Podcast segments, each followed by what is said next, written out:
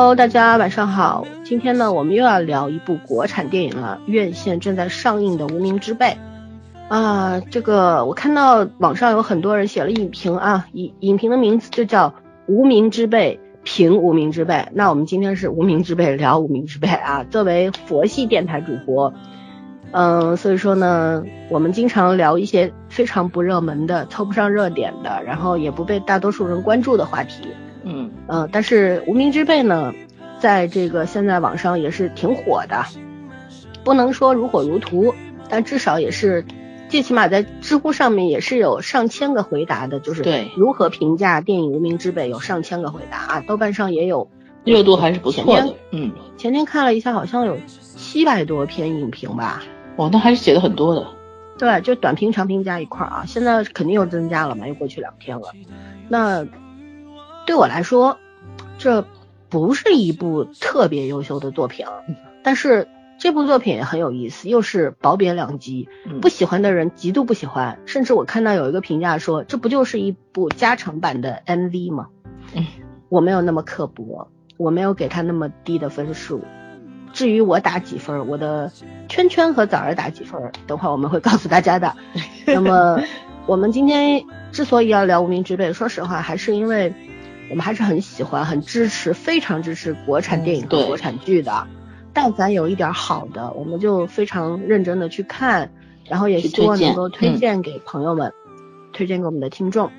然后呢，我们先报一下看电影花了多少票钱吧。我四十九，我三十四，啊三十二，那还是上天津物价这么低？那天津天津的物价来说，我一它三我一三线城市，每次都比你城看的这个票价高。我的天呐，我跟你说啊，这三十多块钱花的我都快肝颤死了，你知道吗？因为嗯我那天 IMAX 电影票送出去一张，我又花了三十多买了一张，我又花三十多买了一张，我我郁不郁闷？我这种人就应该给他拉黑，好吗？我嗯我以前买票的时候十九块九或者十八块九、十六块九我都买过。我要看看 IMAX 的话是二十四块九、二十六块九、二十九块九、嗯二十八块九是这个意思。自打这个解就是就是解决之后，不让有这个叫什么特价票之后，要补，嗯，对，你就只能用那个卡去买了。我不可能每个电影院都去买卡吧。然后嗯你你常去的电影院里面，我觉得他现在就是缺德，你知道吧？他有大数据的，因为他知道你有卡，你又常去，所以这个电影院票价跟别人买的是不一样的。他们新嗯卡买的是二十八，我这个卡买就三十二。嗯，对对对他。给你的有权限嘛，嗯，对，现在这些平台嗯都能给你大数据了，是吧时时刻刻都会，明明觉得自己占了便宜，实际上被人占了便宜嗯那种。没错，嗯，很郁闷好吧，嗯，总而言之，咱们俩咱们仨花了一百多块钱去看了这部嗯电影，包括之前的《你好，之华》，我也是对四十九块钱的票钱。哦，你们好贵。你好，之华，我是三十二，我买的时候早，便宜，好像二十多块，不到三十块钱。对所以我就说天津物价好便宜。嗯，嗯，因为上海你要看一场五十块钱以下的电影，其实挺难的，说实话，对啊除非票碰上那个片方搞活动或者电影院搞活动那种，但现在好像也不太有了。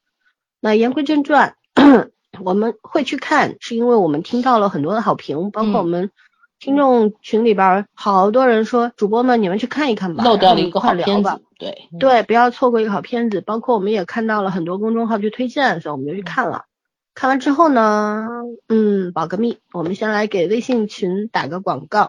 嗯，呃，微信群的入群方式在每一期节目的文案里边，请大家认真看文案。文案里边不仅有我们的添加方式，也有每一期节目所用音乐的名称，就是音乐的曲目的名称啊，歌名儿什么的，还有我们圈圈写的一些文字在里面，希望大家都能够去看。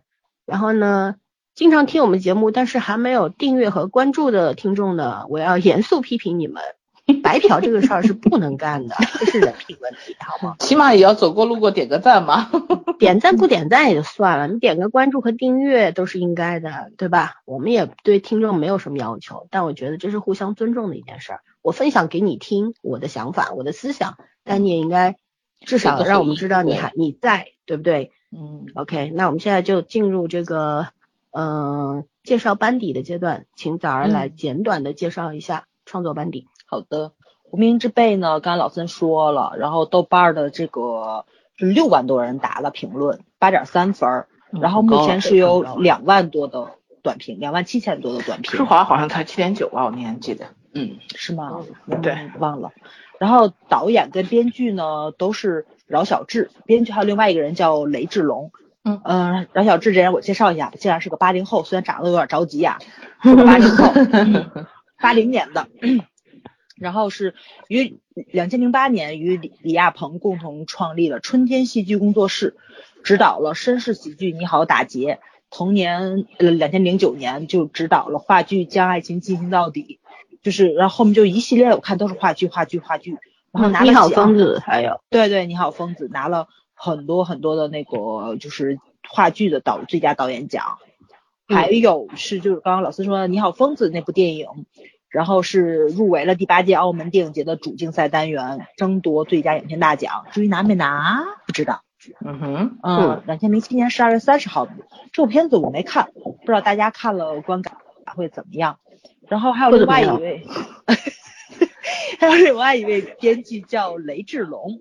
然后这个雷志龙没什么特别。对，嗯，但是看到他跟导演也有很多次合作嘛，《你好，疯子》里面也有他，主创也有他，还有《会痛的十七岁》，然后之后就是这个《无名之辈》了。嗯，比较彪悍的是演员，陈建斌、任素汐、潘斌龙、张宇、王艳辉、九孔、马莹莹，然后是程怡，呃，后面这一大堆的名字就不念了。对，类型，这是一部剧情喜剧类型片吧？对。然后哦，哎呀，语言我真是没想到啊，那个是贵州话 啊，不是四川话吗？是是贵州话，他这个标注的是贵州话。呃，我喜欢他的另外一个翻译过来的名字叫荒腔走板，我觉得比无名之辈要好有趣，有意思。对对对对对，他跟这里面的腔对应上了，对吧？嗯。然后至于故事剧情的话呢，其实就是一群小人物。然后因为一起失枪案跟乌龙抢劫案，然后搅和在一起，发生了一系列的这种喜剧。呃，他们定位就是荒诞喜剧，而且就是可能就是跟以前类似于咱们看《疯狂石头》这种事，是多线叙事。然后最后呢，在最后结尾的时候，所有的线穿到一起去，爆发出来一个这个哭笑不得的大结局，这样的一个故事走向吧，反正是对，嗯嗯。然后这个怎么说呢？就是。就这么个班底，对，嗯嗯，介绍完毕。好的，嗯，那我们现在就开始打分吧。因为在这个之前，先跟听众们呃告诫一下，因为我们三个人事前也这个交流过打分的这个分数，大概分数我们心里是有底的，分数都不高。这个跟现在网上面那个高分，因为八点三真的算高分的影片了，对不对？今年。能够达到八分以上的，也就是《药神》《红海行动》嗯和这一部了吧？这一部能够分数的话，能够排到年度前三的啊。嗯。然后我们的分儿大概都低于这个分儿，但是我们以后面会讲为什么会打这样的分数。嗯。所以说听到这里，如果大家觉得你们分儿打这么低，要开始骂我们的呢？那这个 先点叉叉该怎么说呢？滚吧，别听了。但有耐心往往下听了呢，就听听我们到底为什么会给这个分数。当然，我们不是标准，谁都不是标准。嗯，有还没有看的朋友，不要因为我们给了个低分就放弃这个电影。这电影是值得一看的。嗯，但是它之所以没有在我们这儿得到高分，并不是因为它的内容有什么问题，而是它可能拍摄手法上有一些问题。对吧？嗯对，好的，那我们这个先请导儿来得罪一波。嗯，对，大家都知道我手是比较松的，所以呢，我是两个分数啊，是这个样子。嗯，如果这部电影我是在电影院看的话呢，我给打八分，因为呃音效跟屏幕再加上观影体验肯定比家里要好。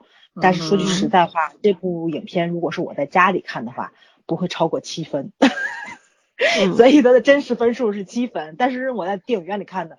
效果非常好，因为大家集体笑，然后再加上屏幕跟那个音效，椅子也很舒服，所以是那个什么。而且我觉得我一一向属于咱仨里面泪点最低的那个，但是没有，你明白什么意思吗？嗯 嗯，就是说其实呃那个笑我是笑了，但是哭我没有哭。这这剧里有哭的地方吗？有，有，我也没因为因为我旁边的人哭了，然后我朋友哭了，然后他问我你要纸吗？时候我就因为我很投入看，他问你要纸吗？我一愣，我说不要，我发现哦他哭了。哪里啊？对，我毫无感觉。一会儿后面聊。对对对，嗯嗯。所以我的分数是这个，就是因为我觉得在电影院里面看效果会比较好。它确实是一部比较不错的电影，就是离优秀是有距离，但是你要说它是个良，绝对有了。就是这是努力的孩子考出来的分数。对，就是呃，我愿意花钱去电影院看这部电影。如果说是再加上一个支持票房的这么一个理由的话，我愿意二刷，是这么个影片。但是你要说它打动了我，让我在家里面用电脑一遍一遍去看，那可能我的选择会更多，明白吧？就不论是国产的电影还是外国的电影，就是同类型的电影，我可能选择会更多一点，我不会去选去选择它。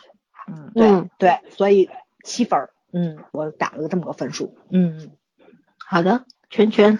呃，我也是七分，因为我，嗯，我刚看完嘛，我中午刚看完，然后我觉得我这个分数其实是给这些演员的，我觉得这么多好演员搁在一起演一个戏，而且演的都不错，这事儿本身就不太容易，嗯，但是呢，怎么说这片子，我觉得是心太大，呃，格局又不够，或者是说能力不够吧。嗯，因为我一直在就看的过程，我一直在想，哦，他讲了很多很多东西，嗯嗯，点导演特别多，看得到导演也是一个很很很很热衷于电影行业的一个人，他也看过很多的内容，然后也努力拍出来了他自己的那种味道，只是说努力啊，会不会拍出来见仁见智，然后就是太想讲故事了，讲了好多好多内容。但是就像一个一个碗一样，它就能盛那么多东西，然后你把所有的东西都塞进去。如果你想把它塞的好看，那你就另外一个方式就要立体塞，因为因为面积就这么大，你要是想做一个很很好的架构，你就要往上摆，就是把它摆成立体的形状。但是显然这个导演目前我觉得还不具备这个实力，所以整个这个很丰富的内容，但是呈现出来的效果，就是距离他的期待可能。还有挺远的距离，基本上我个人是这样感觉的。我觉得有的时候还不如就减一点。嗯嗯嗯。好，我的分数是这样，我看完之后，我我就在我们的小群里说，我说手松一点给七分，手紧一点给五点五分。那也就是在及格，因为我的及格分是六分，总总分总分是十分。啊，怎么能五分呢？明明我们考考试六十分才及格吗？我的 及格分是五分，就是十分。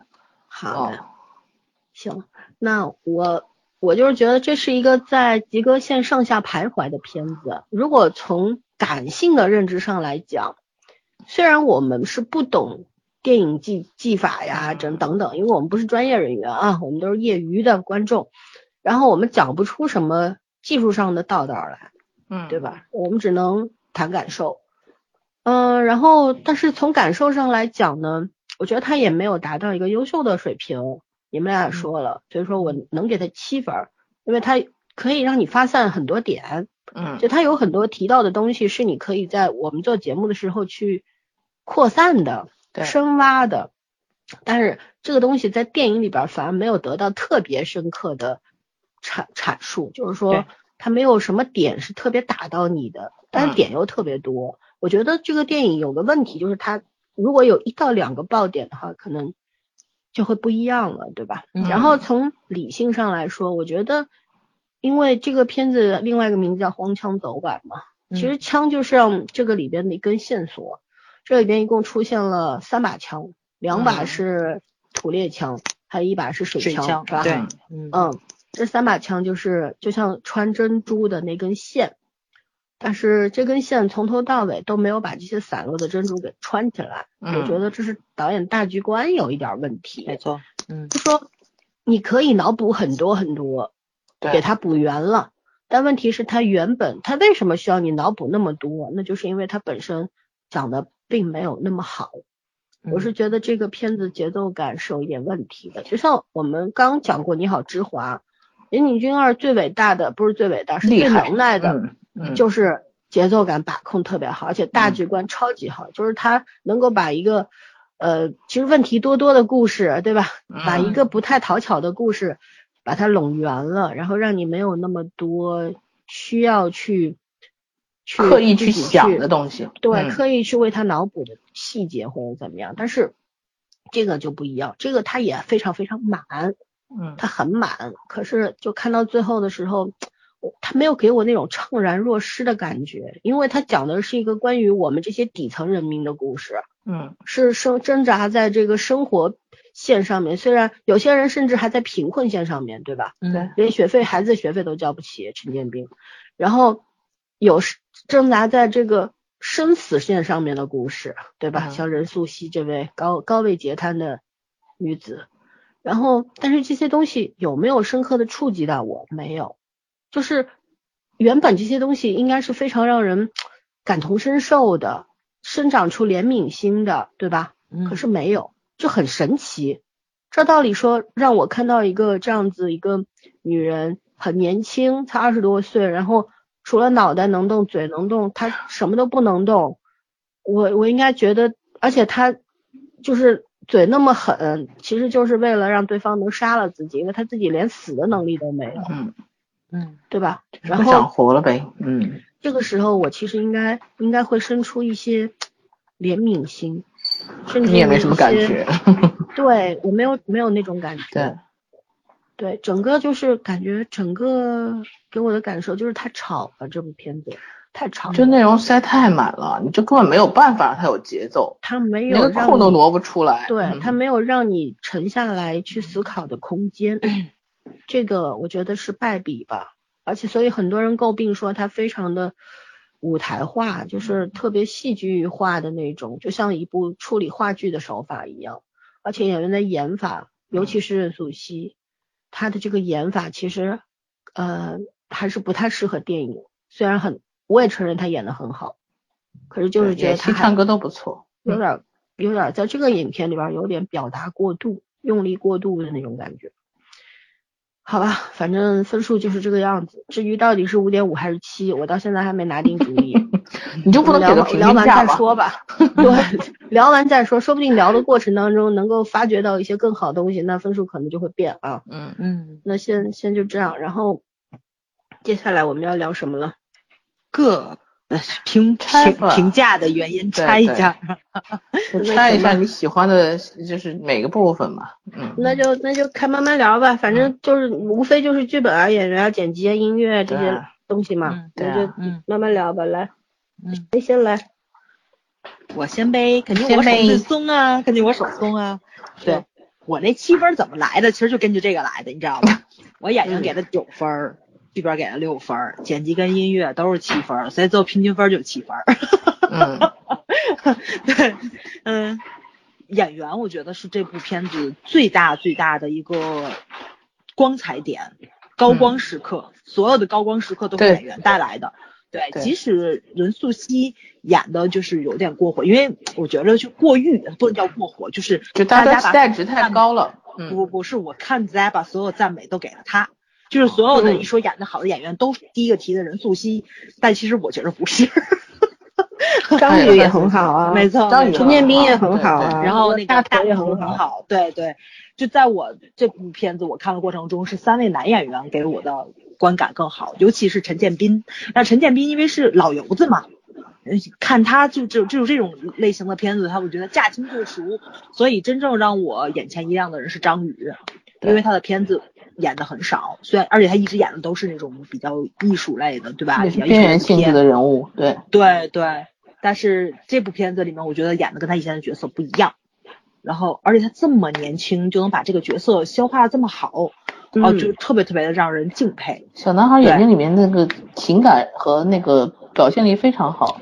啊！太对了，而且就我觉得他就那种，就是那种糙老爷们儿的那种帅气，哇塞，这简直是荷尔蒙爆表。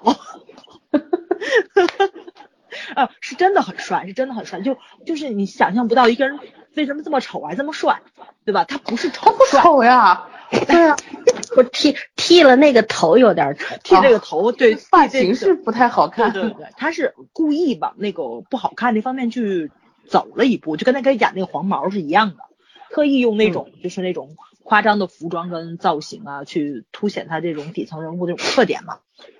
哦，然后我经常被他笑死，开始上药那一段。其实真正把我笑死的人是那个谁，是大头。大头对，大头的那个调和，哇塞，大头不说话都好抢戏呀！我觉得就是主要任任任素汐就就特别倒霉在这儿了，因为他不能动，所以肢体语言他是干不过大头的。但是那个台词吧，我又觉得张宇的台词写的比他要好，因为因为其实任素汐限制了这个演绎的方式，一个是除了他本身的这个。人物的这个对吧？他的这个背景，他就是一个瘫痪人士以外，还有一个我觉得就是编剧得背锅，这是剧本后面要要去说啊。嗯。所以我觉得那个他可能在对这个怎么说呢？就是这个瘫痪人士的这个理解上，嗯，对对对，是跟我不太一样的。因为咱们看的过程中知道他瘫痪了不是不是一年两年，是很长的时间，对吧？如果他是瘫痪初期的话，我觉得他这样演是没有问题的。其实瘫痪很久的人，就是那个心路历程是已经变了的，就是跟老森说的似的。这个时候他是以折磨人为乐趣，就是他已经不会去把这个东西怪罪在自己身上，他是以折磨人为乐趣。他会很，他会支，他会支持这些人，想怎么弄你们就怎么弄你们的那种嚣张跟那种我弱我有理的就那种跋扈的态度。但是，但是他。这个东西只运用在逼张宇杀，就逼眼镜杀他这件事情上，这是我无法理解的。就是，就是在我的认知里，这个剧如果好玩，应该是哪里？是两个贼进来了，嗯，然后他刚把小保姆气走了，他正找不着人来折腾的时候，两个傻子就叫叫叫嘛呢？叫嘛憨皮对吧？嗯，憨皮送上门了，对，然后让他一番折磨，就这个时候才才才真正叫喜剧了。对吧？咱们看着拿着枪的人被人玩，这是一件很有趣的事情。就包括就给他换那个什么时候换那个就是尿那个成人尿布的时候，就是好多人都哭了嘛。其实那个时候我特惋惜，你知道吧？嗯嗯。我那时候特惋惜，我觉得那时候张宇是应该已经崩溃了。按照正常的那个戏剧情节去走，你应该把这个高潮点降下来是肯定的。嗯。但是怎么样降？他用了一个怎么说呢？就是那种。感动的时刻，这样什么煽情时刻，把这个降下来了。我觉着就，唉，怎么说呢，就有点一般了。对，有点低级。如果说这是一部黑色喜剧的话，幽默应该在这儿。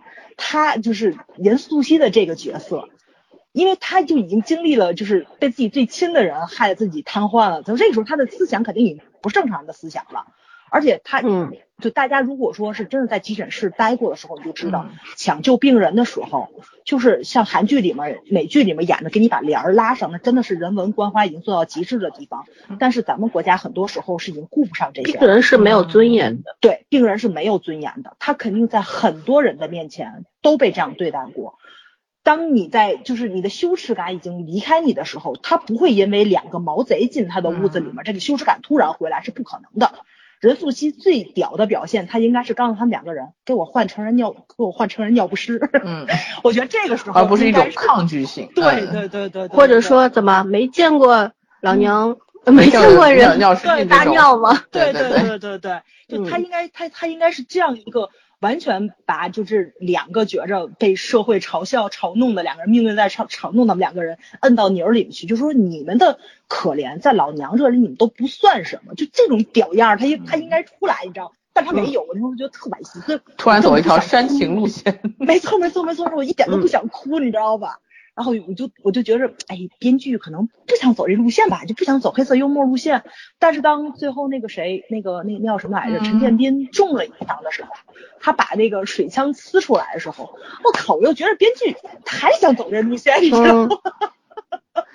我觉得他是把人物两分化了，就有些人物就是正面形象代表，有些人物就是那种。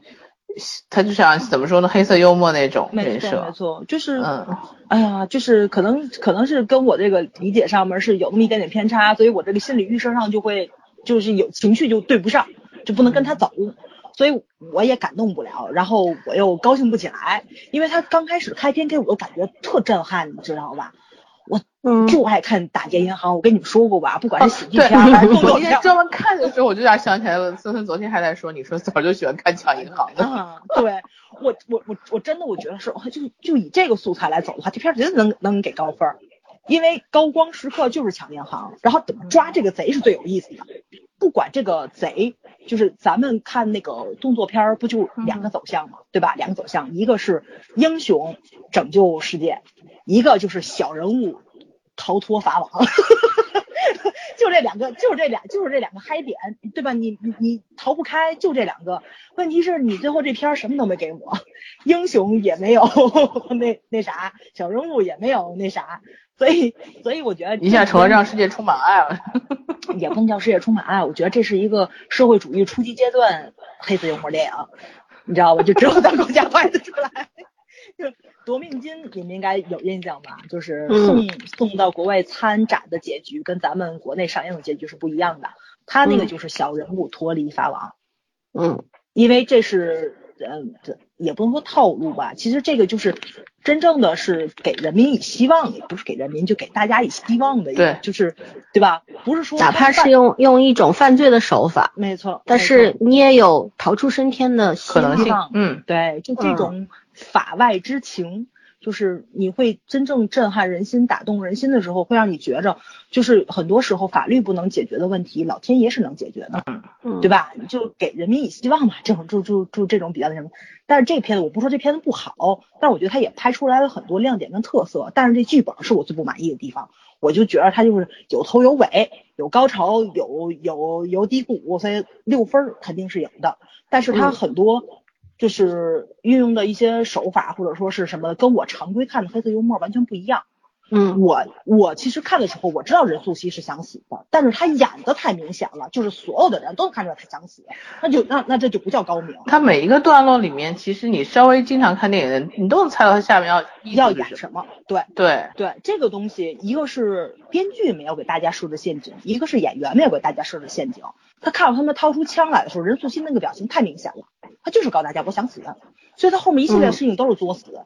但是真真正正想死的人应该不是这个样子的，他应该是把两个贼耍了一溜够之后，嗯，然后当那个谁张宇真的想就那眼镜真的想扣下扳机的时候，他一笑，就是我阴谋得逞了。那个时候，他真真正正是让你知道，哦，他是因为这个，对，就是这种，就是这种埋梗埋的不够，埋梗埋的确确实是不够，就是而且他这个枪的，就是张宇这边的这个枪出场率有点略微的高了。嗯，对对对对对，没有没有，而且他也没有交代，对对，没错，没交代这把枪从哪儿来的。对对，这是一个很大很大的漏洞，而且这两把枪为什么长得一样？对，逻辑问题很严重。对，没错。然后还有一个就是那个，就另外两把枪，我觉得出现的时机是比较好，就是出出场次数不多，但是这个道具跟这个符号是运用上的了。对对。所以，所以你要说它不好吧，它也不是，它其实很多地方还是挺通顺的。但就是最，就是因为因为就是那个大头他们这条线是主线，他能看出来特别明显的主线，它的主线是有问题的时候，其实你那些副线就已经不不不这么那什么了，对，就不这么的，哎呀，怎么说严谨了？就是让你看的过程中，你会觉着有些人物的有些台词是可以删掉的，有些人物的出场是可以删掉的。包括那个谁，就是那个谁，那个呃陈建斌女儿跟那个就是那个那什么老板他儿子啊，高明那个高什么的，对对对，高翔，高翔，嗯，我真的很想知道，咱们的国家已经允许一帮孩子们拿着网球拍过来演上演古惑仔了吗？虽然这是个高光时刻，我很喜欢，特别突兀，就是出现的，没错没错，我真觉得挺屌的。但是这个片子，你如果说真的是在那个什么，在那个杀破狼里面，对吧？嗯，一帮小混混都在那喝可乐，一人叼着个吸管，突然大佬一扔那个玻璃瓶子，所有人一块扔，那气势，因为你们是黑社会呀，因为你们就是来砸场子的，你们就是来群殴的，你们就是来震慑警察的，这我能理解。孩子们，你们还是读书吧。不，这片儿就这特，哎，你你要是你要是说他特别就是特别政治正确吧，他有很多有很多政治不正确的地方。这片堆砌的东西太多了，太多了。然后想讲的东西吧，就目标不明，利益不明，所以就所以我看过就特尴尬，因为可对比的可对比的优秀作品特别多，我就不说国外，咱国内就有好多，对吧？所以，哎，没事，你看的时候会脑补出无数的作品。对对对，所以因为这些问题，就你发现剪辑问题也很大，就是它主线剪的比较的那个什么，就是那个没有凌乱，对对，比较凌乱。然后副线吧，有很多不必要的内容，非要往里搁，嗯，这这这也挺让人受不了的。啊、嗯音乐我就觉得是，嗯，比一比及格分稍微强一点儿，因为他开场的音乐实在是太震撼了，后面一路走低我也就忍了，所以我这个七分儿里面这七分儿他的音乐开开场我就觉得特别特别牛那种，对对对对对对我觉得特别特别厉害。而且那个刚开篇，对，哎，高开低走，没错。尤其他开篇的那个镜头，老森看完就跟我说了，就是那个把城市压缩了，对吧？他那个黑屏往下一缩，哇，真真的很漂亮，超级超级漂亮。对，哎呀啊，差不多了，我我就这这意思了，我就嗯嗯嗯好的，圈圈，呃，这个片子真的最厉害的是这群演员，而且我觉得这个片子有一个好处，就是你们俩没有说，我其实觉得这片子讲了，呃，很久不提的男人的爱情。当然，他讲了其实很多种感情，但他这也怎么了？什么都不爱，总是聊爱哎情。不是你没有发现缺 爱缺爱，嗯嗯对，我我那个，我跟你，我真的觉得他讲的还他，我觉得他很有意思。他讲男人的爱情，你看一直在强调，包括那个高明，他全部他跟着那个谁，他的说说白了就是情妇吧，卷款逃跑，也不要家人，也不要孩子。关键问题是，很多作品在处理的时候，他不会去刻意去描述这个话题，嗯，但是这个里面就一直在强调啊，正正面面对他。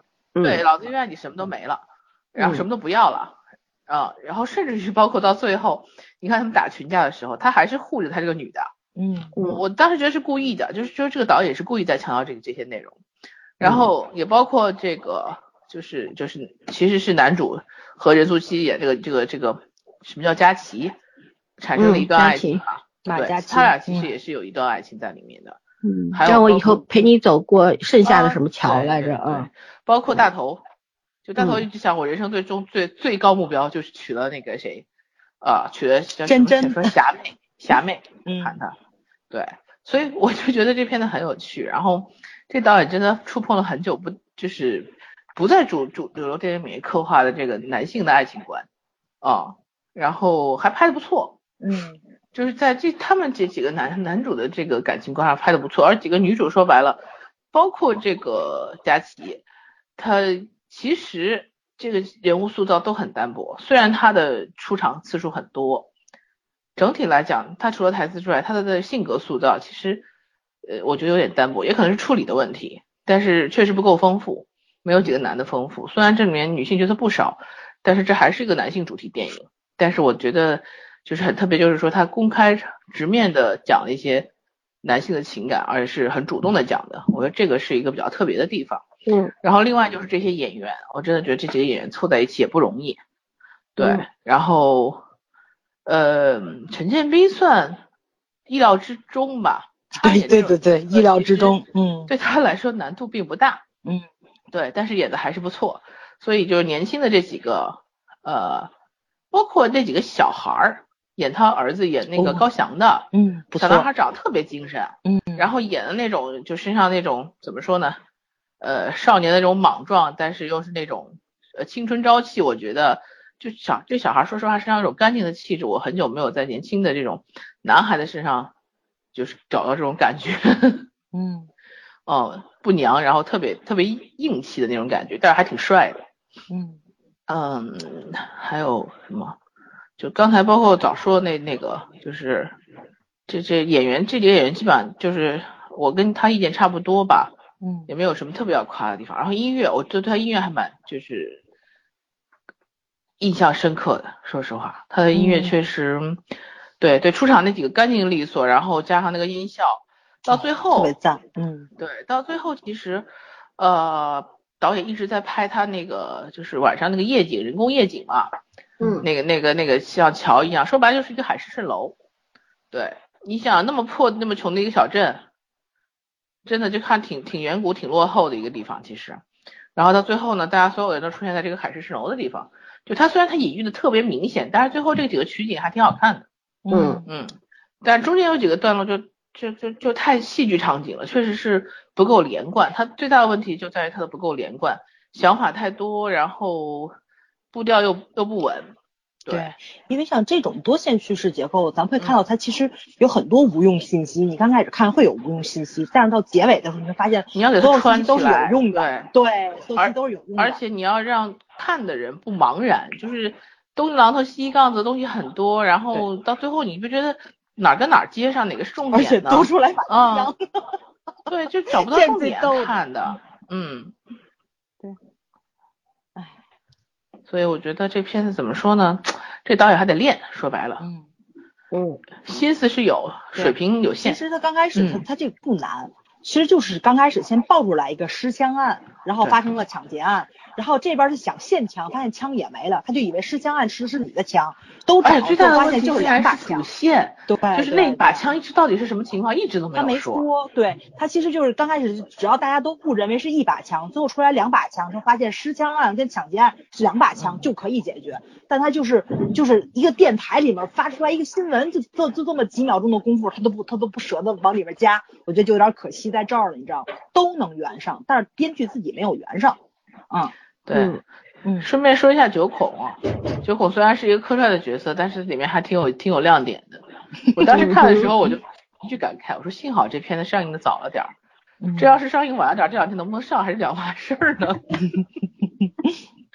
嗯，挺有意思的。开头那个那个那个用鞋油梳头的，反正最近这这两年这一类型的片子真的是挺多的。对，嗯嗯，然后导演的风格也不一样，叙事的表达方式也不一样，但好作品真的不少。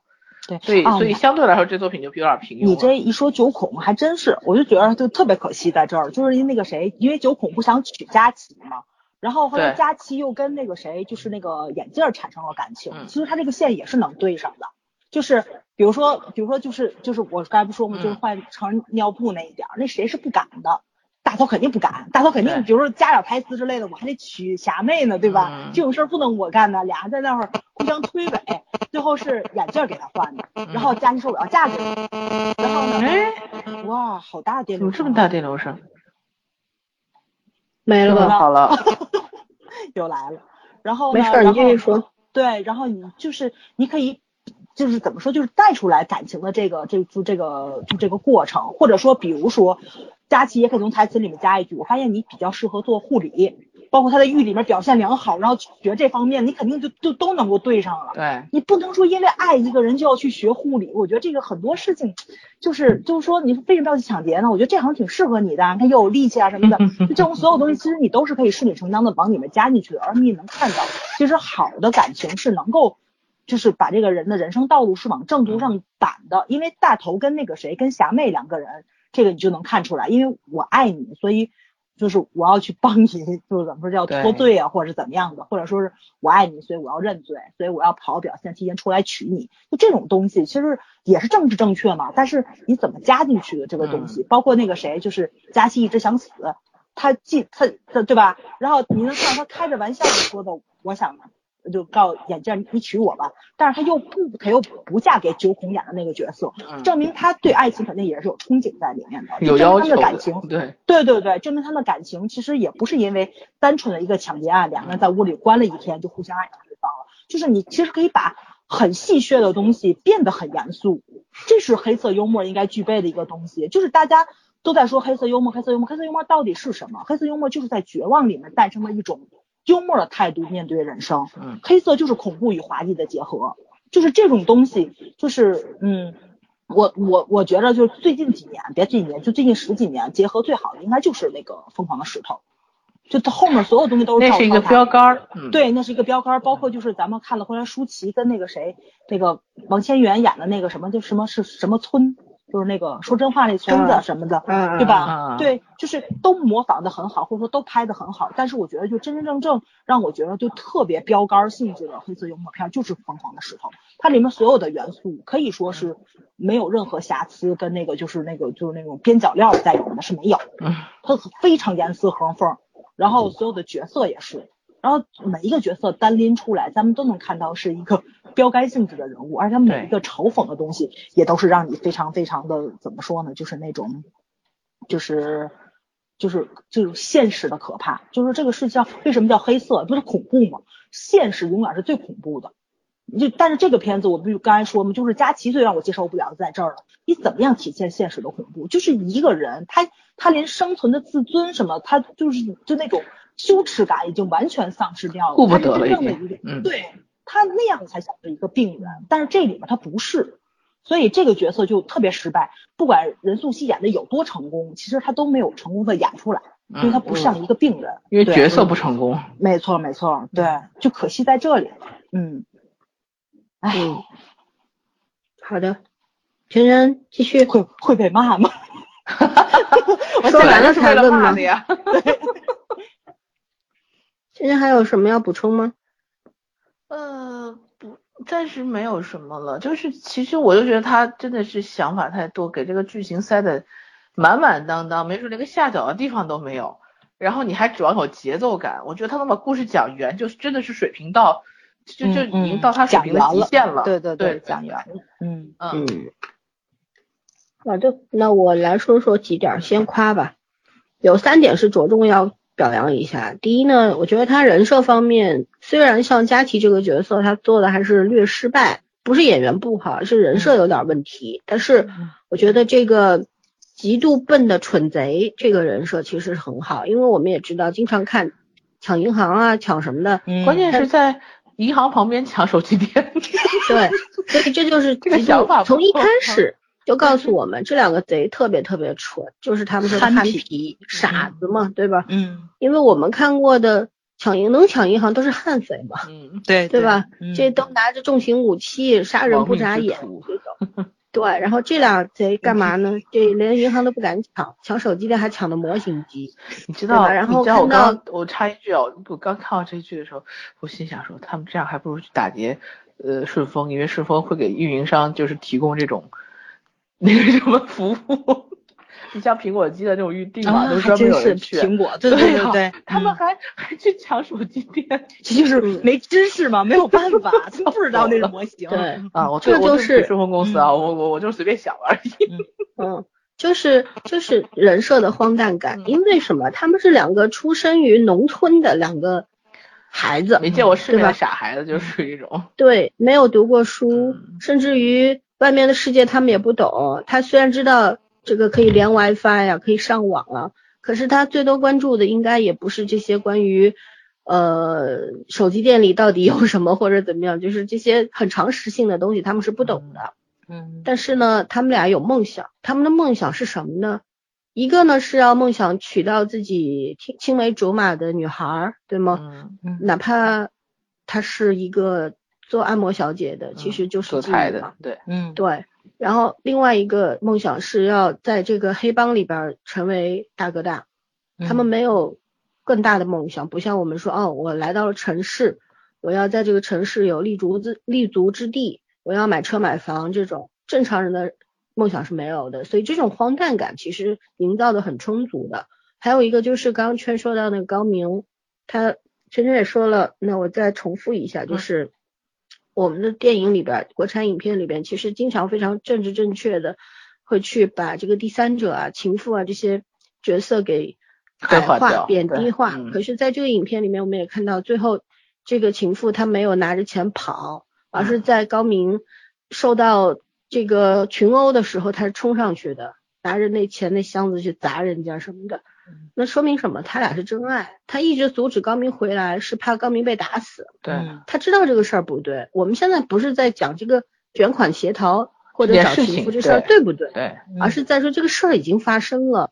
那么在这件事情上面，他们两个能够体现的就是男女之爱，他们两个是真正的爱情。最起码在那一刻，高明也说了嘛，我我我爱上你那一刻，他就没有爸爸了，说明为了他，他什么都能做，甚至于卷款，嗯嗯，对卷款这个潜逃什么的，基本上跟这女生女女情妇也是很有大关有很大关系的嘛，对吧？嗯但是最终他们他选择了什么？选选择了回来，呃，保护自己的儿子，然后选择回来解决问题，因为逃是逃不了一辈子的，而且作为一个父亲的话，对儿子怎么样，他都是有那份牵挂的。对，对，有那个牵挂。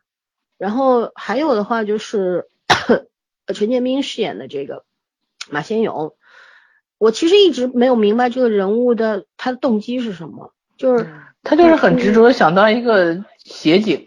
对，但可能就是因为他当年已经好不容易转正了，可是突然出了车祸，对，然后就又失去了这个资格，成了他的一个执念，执念对吗？嗯但这个这个执念，我们是到最后才明白的。他做他想要成为协警，那成为协警，他就是要做一些正义的事情，这就是他的执念。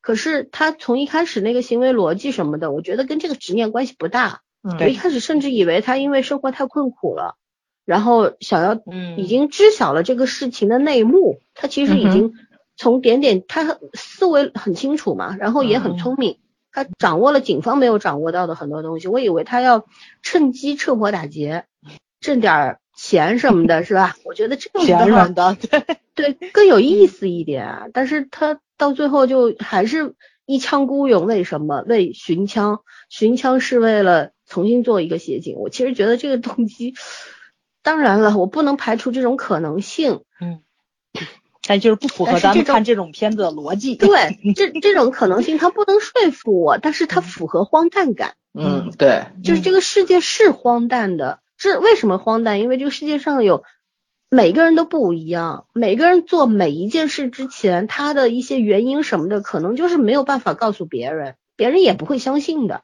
听起来会很可笑的。对，但我可能就是这么想的。嗯，对，因为没有办法，他在他的世界里成立，他不需要向你交代，就是这个样子。好吧，那我觉得在人设的荒诞感这件事情上面，他是 OK 的，包括那个大头，他为什么他知道他喜欢的心心爱的女孩是干嘛的，可是他不是说了那句吗？我不管他以前是干什么，我我在乎的他是以后是谁，是我的人。嗯，我觉得这这种爱情其实也挺伟大的，因为他抛弃了世俗的那种啊偏见，嗯嗯，对一个性工作者的这种偏见或者怎么样，因为他只是单纯的相信爱情，嗯相信我应该可以保护他，然后我想给他好日子过，我如果努力一点，我甚至去干犯法的事儿。然后我抢银行、抢手机店，我其实就是为了能够保护他，让他不至于再去卖肉为生、卖笑为生。我觉得这种爱情其实挺好挺，纯粹的。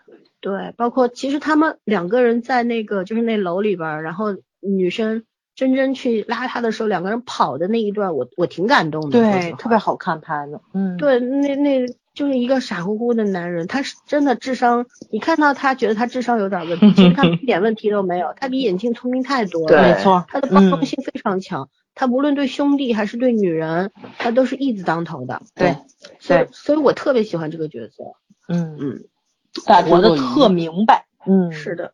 大智然后若愚啊。对，还有一点，其实这个片通篇是在讲什么呢？是在讲底层人民的都想活得体面一点。嗯，嗯嗯，我们看完片子之后回到群里边儿，哎呦，我喝口水。森森这两天还在重感冒状态。嗯嗯，最近病毒性感冒好厉害。对嗯他，我当时回到我们听众群里边儿的时候，跟柑橘小妹妹交流了一下，嗯妹妹用了一个很有意思的词儿来形容她的观感。嗯她说的是，她觉得这个片子特别主旋律。我当时没明白什么主旋律，然后她说换个词儿旋律。她换个词儿正能量，因为如果主旋律的话，当然跟主旋所谓主旋律是什么，我们不用解释，其实大家都明白，对吧？那换成正能量的话，其实我是可以理解，因为他在说的是，他讲的是，你看在生活在这个夹缝里的底层人民，还是每个人都在努力的，好好的想要活下去，这种正能量，嗯它是很鼓舞人心的。嗯，哪怕你看最后那个眼镜儿被警察摁在地上，他要仰头去看那个烟花，嗯，就是那种渴求。他虽然不懂事儿，他以为当了黑帮老大就能怎么样，就能牛逼，但是那种不懂事儿其实也会让你产生怜悯心嘛，对吧？对对，你不由得会想到农村的教育啊，嗯对吧？等等一系列的社会的保障等等一系列的问题啊。那这是其他的，我们就不去谈它，我们就来来讲讲底层人民的体面吧。我就觉得，你包括像任素汐这个角色，其实早上刚在吐槽这个人设的时候，我其实想到了很多可以反驳枣儿的话，我相信 听众听了我们这期节目一定也会提出反驳之词。那我代替他们来说一下反驳的东西。嗯你看一个人他高位截瘫了，而且是他哥哥亲手造成的，并且在那起惨案里边，他的嫂子死了，对，然后他的人生也结束了，嗯因为他什么都干不了，连死的能力都没有。这样一个人的话，他心理扭曲是正常的，对，但是他扭曲吗？我觉得这个人人设的扭曲的还不够。嗯他不是扭曲，他反而在做人设这件事情上没有把扭曲那个点儿给造出来。他是折磨那两个呃人，但是我觉得那那是折磨吗？我觉得在我的理解里，他也可以解释为故意的刺激、激将法，对对，因为他知道他好好说，人家不能激怒对方，他好好说的话，对方可能会同情他，就杀不了他了。嗯那他如果这样子做，让做出一副让人讨厌的样不子，然后我的意思是他做的不够折磨。啊，嗯就是如果他做的嗯更加的夸张一点，嗯或者怎么样的话，那这个人设就更到位一点儿。但是嗯事关体面是什么？我没有办法有尊严的活，我能不能有尊严的去？我不要像一只寄生虫一样，然后我要依靠哥哥赚钱给我，然后帮我请保姆，然后甚至于隔壁一个娘娘腔 要来娶我，就是这种。嗯就是就是他不想这样有尊嗯没有尊严的活下去，他想体面的去死，然后在死前又想拍一些照片留着。嗯，我觉得其实拍照片那一段是有感动到我的，不至于哭，嗯但是有感动到我，有感触吧？嗯真的去体感触到感受到角色内心的那种无力感，那种、嗯那种生不如死的感觉是感受得到的，但是还不够，那个点还没有到。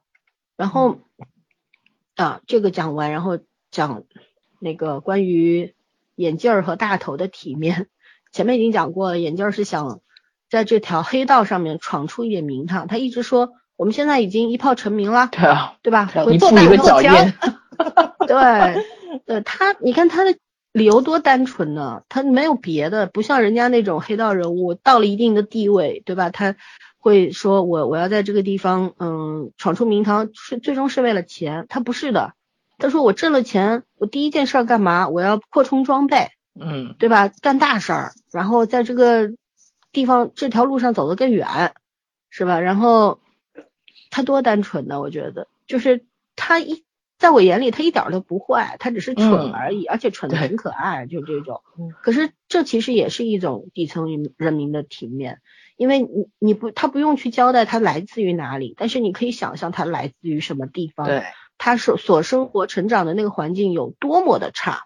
你看他身上那身衣服，花里胡哨的牛仔嗯服，基本上也就几十块钱一套吧，那种超便宜的。那而且从他那个莫西干头，不太标准的墨西干头上，你也可以看到他他的审美什么的都是非常非常差的。他以为这就叫流行，这就叫杀马彪悍特是吗对吧？对，那其实也可想而知，他曾经生活的世界多么的贫穷，他没有办法接触到像我们现在八五后、九五后、零零后大家所接触的一些时髦的东西。对，他其实就是差不多二十几岁的那些年轻人的同龄人嘛。嗯这里边演的也就是个二十几岁的纯匪，对吗？然后像这样的人，他什么都没有得到过，但是他他没有得到过那些理所应当的幸福的东西，可是他得到过太多的贫穷和折磨。嗯然后他其实非常胆小，可是自己骗自己说我是一个能打死眼镜蛇的人，其实那条蛇是他捡来的，就是活在一个虚妄里的人，但是又时时刻刻给自己鼓起勇气说我是一一定能成大事的，我们嗯就可以想象他这个人物他到底是怎样长大的，然后反而大头是一个特别清醒的人，哎呦妈呀！要不要喊个喊片儿啊？嗯，没事，就是像大头这样比较清醒的人，因为他看上去也比眼镜儿年长几岁嘛，他明显要懂的东西更多一点。那这两个人物的区分是，一个是不谙世事，一个是我什么都知道，可是为了我的义气、我的爱情，我可以装糊涂，装傻子，但是这样的人就带着一些成年人的那种狡黠，对，就是那种他身上有那种值得赞美的义气呃成分，但是同样这种义气其实带着一种狡猾。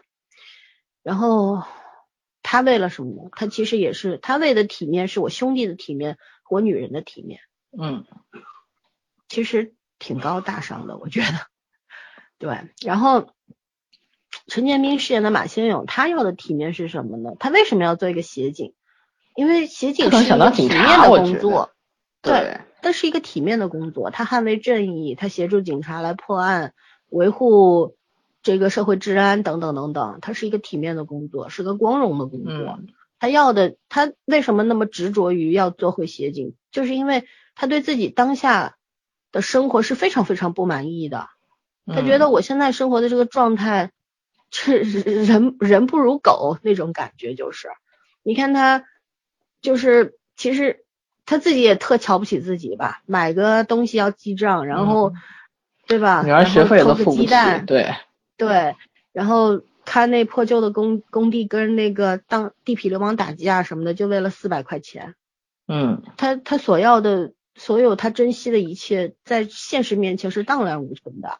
对，所以他找回那那份体面，但对于他这样一个没有能力的人来说，什么是体面？就是协警那份工作，嗯，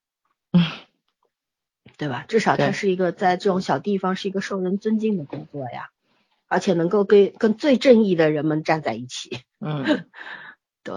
然后还有谁？还有那个那个那个波仔。那他也有体面了，他也是底层人民。对对，这波他说的还挺逗。对，他说的是我要回去找找回场子，对吧？我被打成这样，我要回去找回我的脸面。我我这个是跟着谁谁混的，然后我被打成这样，怎么行呢？可是最后谁跟他在一块呢？也只是他的一个朋友而已。他要的那些人，那个老大也没有给他，也也挺荒诞的。还有就是那个。高翔，高明儿子，他他当时在篮球场，当时说如果是我兄弟的话，晚上几点在这儿集合？然后他到的时候谁都不在，这也是后面非常割裂的一种，就谁都不在，最后那些人在哪儿集合？怎么来的呢？对不对？就这讲不过去嘛，你至少要有一个镜头晃过，说那些孩子可能冲到篮球场一看他已经不在了，然后。知道这事儿已经发生了，我们赶紧去救他。突袭式的这种现在出现的。对你，你你有一个说，或者说给孩子们一个挣扎的时间，就是一开始我们不想去打架，可是我们跟高翔是哥们儿，不管这事儿对错，我们得帮他，那你就交代的过去了。但是这些都没有，就孩子们虽然就是高光时刻突然冲出来，我也觉得挺振奋了一下，可是逻辑在哪？对不对？这个不通嘛。但是我我觉得这个时候就事关每个人的体面。你想，我们这些，我们也是底层人民。别有人听了这期节目，觉得我们就代表精英阶级说话，咱都是底层人民，都是为了生存在努力的人，所以大家都底层。那作为底层人民，其实我们也是可以去，就是感同身受这种体面的吧，要求体面的活着。我们也在努力的为自己的体面啊，每一天都在付出，每一天都在。哪怕是挣扎的付出，不管怎么样，我们也试图让自己活得，最起码我我们自己要瞧得上自己，觉得自己活得还行，对吧？然后再去在别人的眼中、别人的心中找体面。其实每个人都这样活着，每个阶层他其实都有自己关于体面的问题啊。哪怕是特别有钱的人，嗯，他们之间也有比较的嘛，对吧？对。而且体面这个东西是关于自己的，其实。说白了就是这世界上能瞧不起你的人特别多，可是如果你瞧得起自己的话，那事儿就不太重要了。可是如果你连自己都瞧不上的话，那你可能就会跑偏。就比如说马先勇，还有这剧里边所有的人，嗯，对吧？然后最后还有一个点要夸，就是关于，嗯，这个怎么说呢？底层人民的爱情吧。这种爱情是什么呢？你包括像最后。呃，眼镜给那个佳琪留了一张条，一一幅画，上面写着就是，对，一个要看那个画就是眼镜本人，特可爱。对，就是那个那个拼音才看拼音才能看得懂《水浒》的这么一个人画了一张 画，嗯，他会看水浒，水浒其实也是一个很好的符号嘛，啊因为草莽英雄嘛，对吧？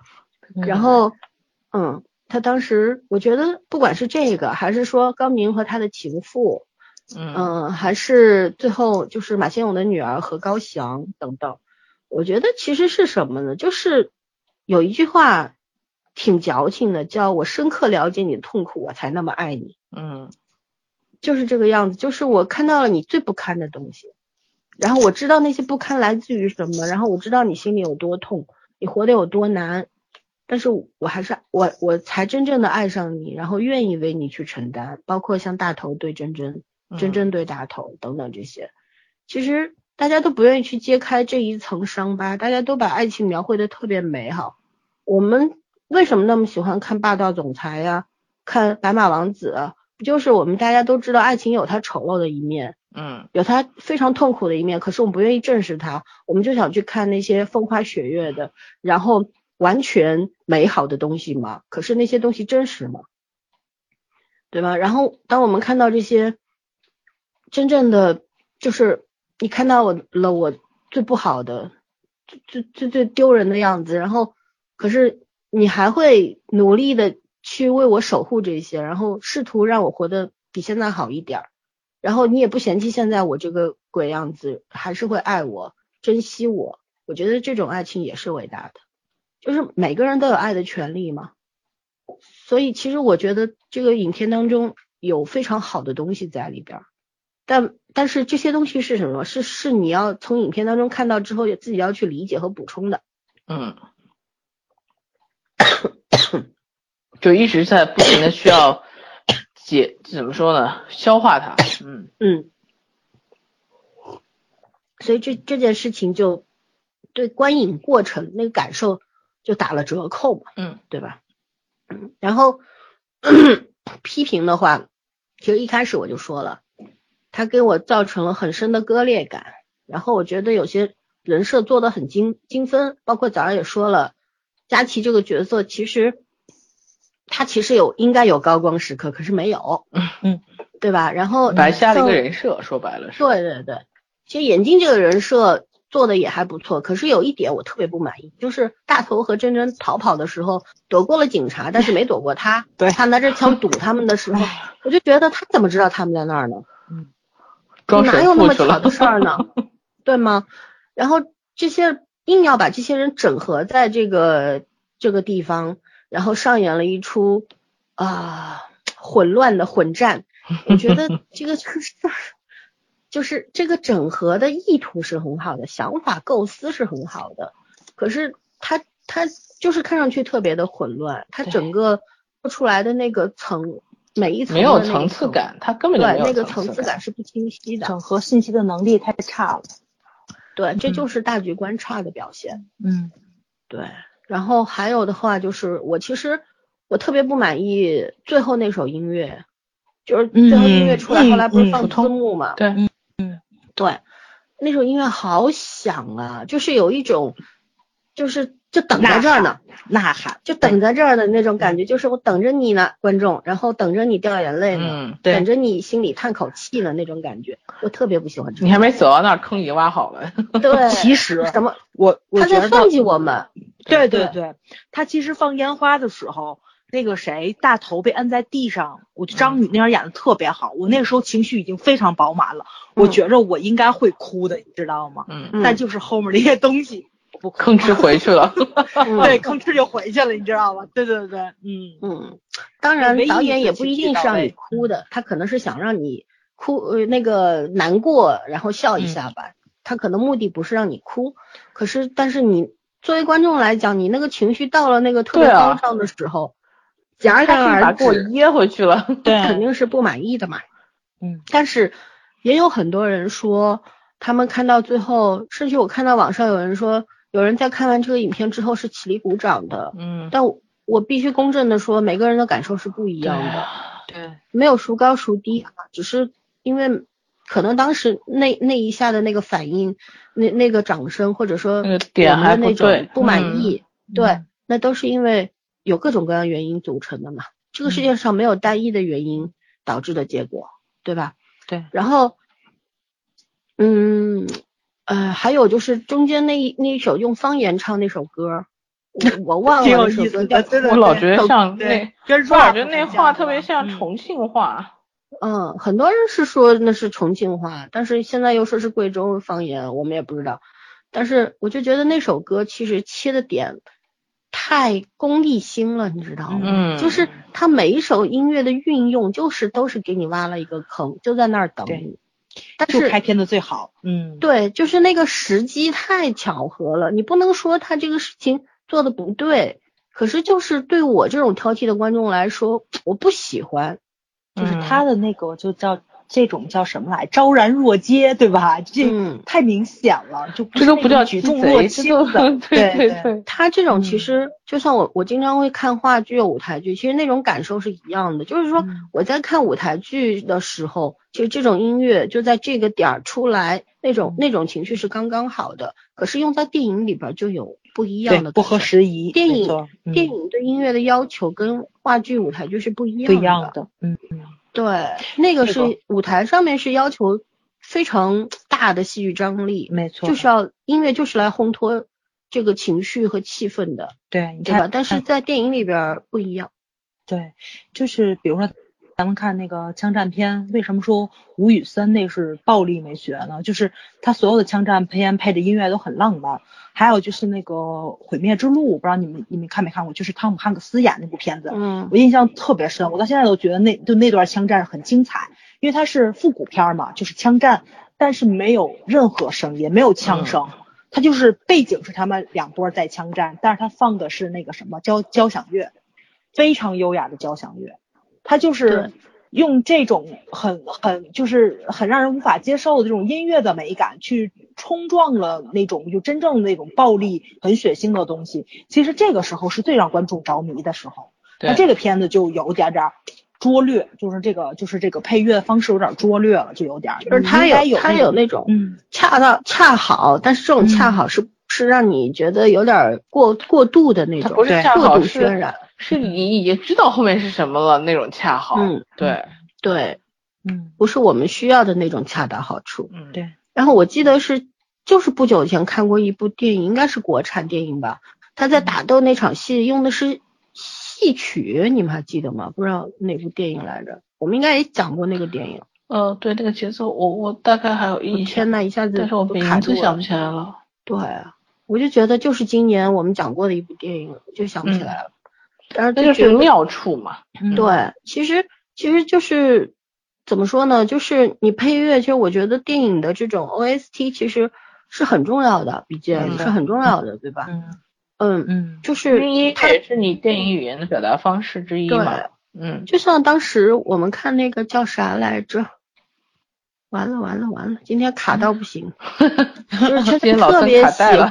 特别喜欢的那部大片儿叫啥来着？什么时候的片儿？就是丘吉尔指行动吗挥，不是不是丘吉尔指挥哦的，那个谁，那个那个汤老师演那部对吗？呃，就汤老是前一段师丘吉尔是主演的那个吧？啊，对对对对对，那个啊完了，一下子就叫不出来了。那个叫什么嗯电影？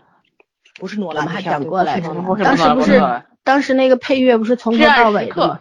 对对对，对对对那个配乐不是从头到尾都有的吗？嗯嗯哦，也不是至暗时刻，是在前面那个。那个是前面有尔克，哎，对，对敦刻尔克，就那个配乐不是从头到尾，对对，对，从头到尾，有人就很喜欢没，声音。我就很不喜欢，对，因为我就觉得这个音乐太满了，你到底就是音乐起到作用，我觉得就像像是一根隐藏的线吧，就是嗯。它不应该起到主角的那种作用。然后我当时其实觉得诺兰的有一个想法，就是他那个音乐一直是有是有眩晕感，其实持续听的话，我觉得他可能是想体会战争中人就是经常会抱来抱去，其实你你的脑子已经不太清醒了，可能有点这种想法，就是脑子里持续有那种就是嗡嗡的那种那种轰鸣声，但是对观影的人来说，它其实是一种干扰，对，嗯，对，然后在这个影片里边儿，其实音乐也起到了主角的作用，我我也就特别不喜欢。你不能和演员和整整个这个剧情来啊、呃平分秋色，你应该起到一个画龙点睛的作用。但是我觉得这方面是欠缺的，对吧？然后好了，缺点在我这儿看到的缺点基本上也讲完了。当然，他那个镜头的运用什么，其实还是不错的。嗯，有很几个大俯拍啊，包括之前我们说到，就是他俩在逃跑的时候，那个整个荧幕从上到下往下压那种，对形成了一个那不知道叫什么手法，我们也不懂。嗯但是那个是很好看，包括他们有几场戏都是大俯拍，包括最后那群高中生出来 拿着网球拍追出来那一场戏，其实也挺震撼。就是从镜头语言的表达上面来说，有有有不错的一些亮点在里面。嗯嗯嗯就说这个片子，你要说细数它的亮点还是不少的，可是就是很神奇的，这些亮点没有为这个片子增色那种，对吧？就是你看每一部，你都觉得哦，他下一步要准备这样了，哦，他果然是这样的，就是有这种感觉。对，就是都被大家料准了。但是料准这件事儿，可不可以？可以。就像我们当时看那个看不见的客人，嗯嗯是那部西班牙那个电影嘛，记得吧？嗯就是那个不是也是大家都知道，一开始就知道到底怎么回事儿。对对对可是人家为什么能够做成那种状态呢？就是料料准了，其实没有问题。嗯你知道结果也没关系，但是整个叙述的过程要说服你，甚至于感染你，对吧？嗯但这个话就是这部电影没有做好的部分吧。但是我觉得不管怎么样，这个导演还挺有希望的。嗯、我我看到他在豆瓣上面，他去回复很多批评他的那些那些影评，也那些也扯不上影评了，不算影评，算是评论不对评对价评论吧。嗯然后他都在下面很诚恳的写了，就是影片可能是有很多的问题，嗯，就是荣誉归影片，然后批评归我这样子。我觉得也这个导演还是嗯很诚恳的，而且他也说，当时我看到一个采访，就是他当时跟任素汐谈这个角色的时候，连剧本都没有，然后任素汐就是一口答应，因为当时《你好，疯子》那舞台剧好像是任素汐也参演了，还是怎么样？嗯嗯，具体不知道啊，是采访里边看到的。然后，嗯，然后这个导演的话，当时好像是要做那个《你好》三部曲的嘛，嗯最后一部叫《你好，共产主义》。然后因为那个那个题材太大了，然后 他一直没有准备好。可是我还蛮期待的，但我觉得可能拍不出来，或者拍了也不让播那种。但不管怎么样，我觉得这个导演虽然他在技法上，在大局观上是还有一些问题存在的，可是我觉得他很有很有追求，这这点特别不容易。就是现在年轻导演，其实现在大家我们也知道，我们现在像呃富斯电影节啊什么的，它里边会有很多的新锐导演出现，然后很多影片也非常非常的不错，对吧？甚至于像有些片子拍了咱也看不太懂，像路边野花什么的，嗯 对吧？对我来说，我要看好多遍，我才能够理解他那个文本。对，这真的不路边野餐真的太那个文本太神奇了。对，路边野餐，然后包括像《大象席地而坐》胡波的对作品，当然现在得了金马的那个最佳影片了，但我们都很高兴。那个片子我四个小时我是看下来的，看的真的也有点累。说实话，就是其实我们现在不缺好的导演了，好的文本其实也是还是有的。嗯我我们缺平台，这是肯定的啊。然后这是题外话了，然后我嗯们最后来聊一下那个吧。我当时补充了一个问题，我说我说其实，在我们仨看来，这影片都没有那么的高级，嗯，不高级，虽然良好，但是没到优秀和高级的程度。就是灵感上的东西没有。嗯，对，但为什么有那么多人就会觉得特别特别棒呢？他们从中看到了什么呢？然后我提这个问题的时候，圈圈和早上说这问题不特得罪人吗？对，那既然今天已经得罪这么多人了，再再再得罪一下也没事儿。职业得得罪人的。我我等会儿要说东西，对对对，我觉得我等会儿要说的应该不是得罪人的话，但我想听听你们是怎么得罪人的。来，这这叫什么话？这这这人自己还还得压后压职业阵得罪人。对，嗯，我沉默，这是朋友就是用来卖的嘛。我有权利今天限制沉今默。天深刻体不可会到了。不可以。来来来，早上先来吧。没啥想说的。你为你你是怎么理解我这个问题的？你啥问题？朋友就是拿来卖的吗？不是，就是。就是为什么有那么多人拍手叫好呢？他们从中看到了什么才会拍手叫好？嗯，我先说吧，反正反正横竖得罪人不分早晚。嗯反正我们仨声音他们也听不太出来。嗯呃，是这样，其实我觉得吧，终于有一部片子呢，让大家既不用俯视，也不用仰视了，嗯，就可能稍微有点俯视。嗯，就我觉得人人终归有一种黑暗心理，这是本能的东西，就是不太不太喜欢看到一直比自己过得好的。就比你更惨的，你才会让你舒服点儿。黑鸡汤不是一直都说吗？知道你过得也不好，我就安心了。其实这句话真不是说黑鸡汤，这句话真的是很多人的正常心理。嗯对你要如果每天看那生活都过得跟王子跟公主一样，你也觉得挺没劲的，因为你这辈子也不会是那种过法。嗯，你也不信。看来看去，嗯对啊，你看为什么就是呃英国皇室呃天天被八卦小报追着看，追追追追着撵着，就大家都希望哦，你已经生的就是比如投胎比我厉害了，然后你在活得也很好，人生在很长寿，家庭在很圆满，怎么这世上好事都能让你占了呢？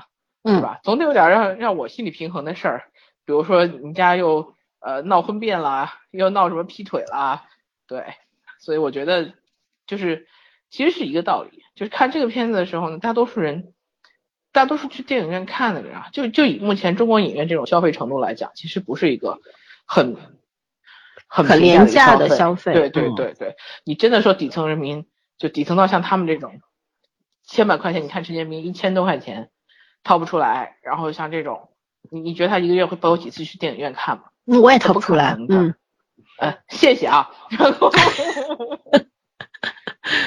嗯嗯其实其实就是说，所以大多数看的人呢，去电影院是去消遣的，也就是他还有这个经济能力去消遣，他过得还算不错。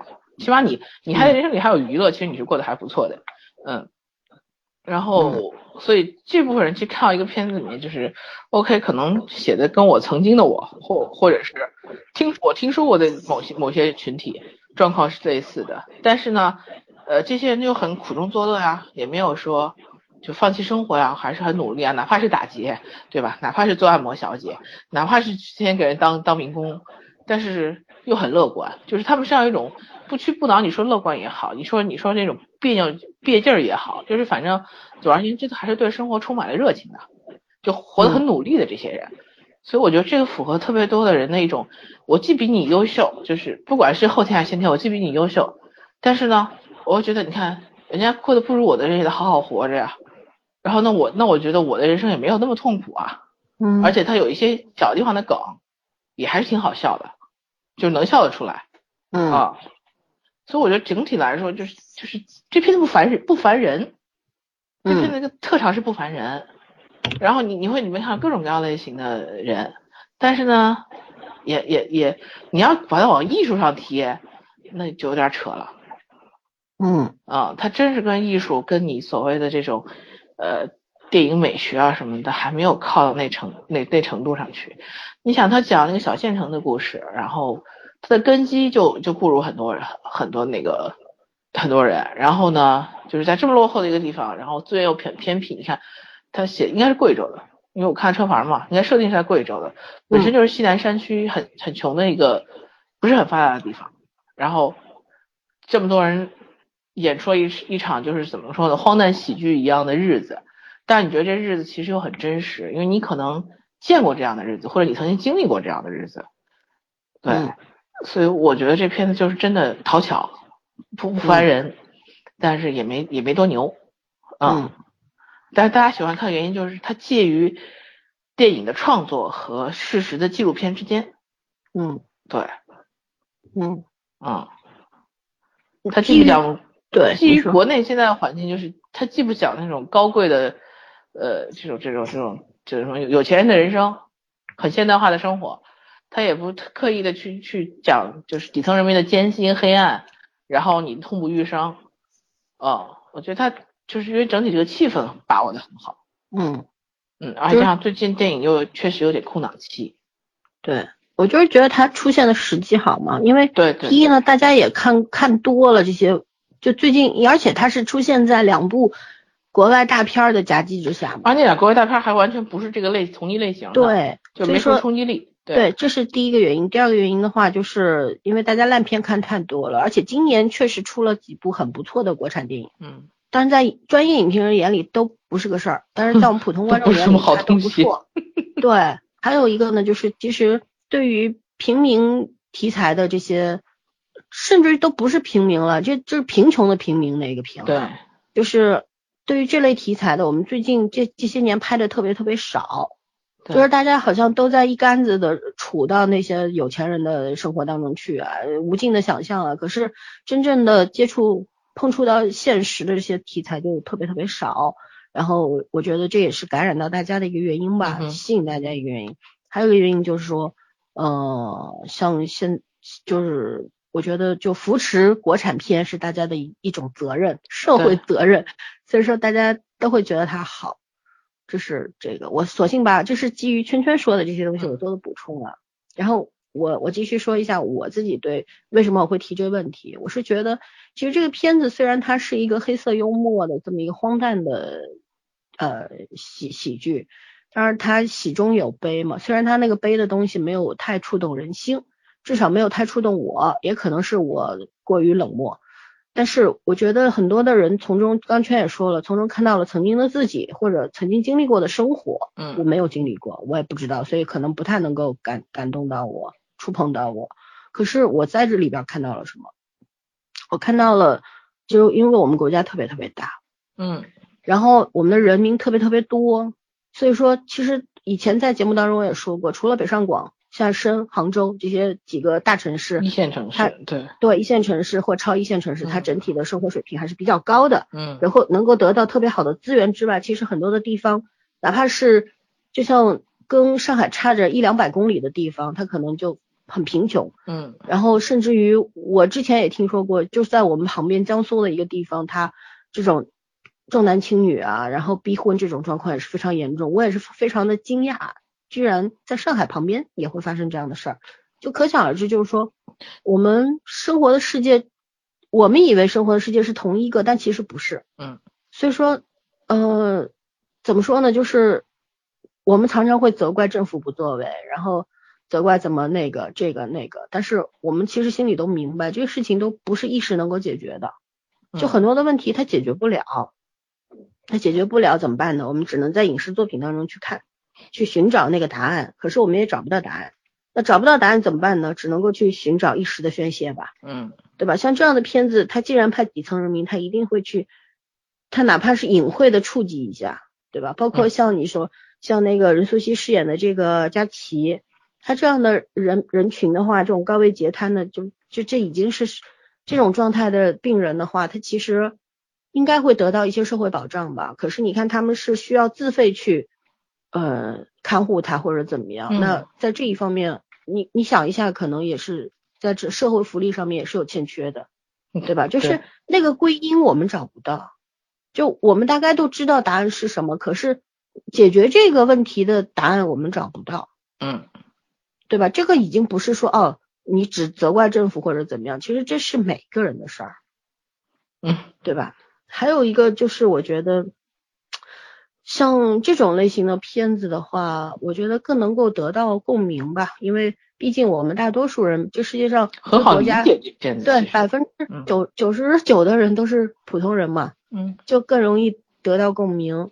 然后，嗯，我我就想到说当，就是上周那一期奇葩说，当时就是他们讲，如果有一个芯嗯。片，奇葩星球植说有个芯片要植入你的脑子，啊你一秒钟就共享对，嗯然后你要不要支持？然后当时我特别喜欢那个薛兆丰教授讲的那个点，可嗯是我们其实知道他说的那个点是无法反驳，而且是真话。可是为什么那么多人不给他打票呢？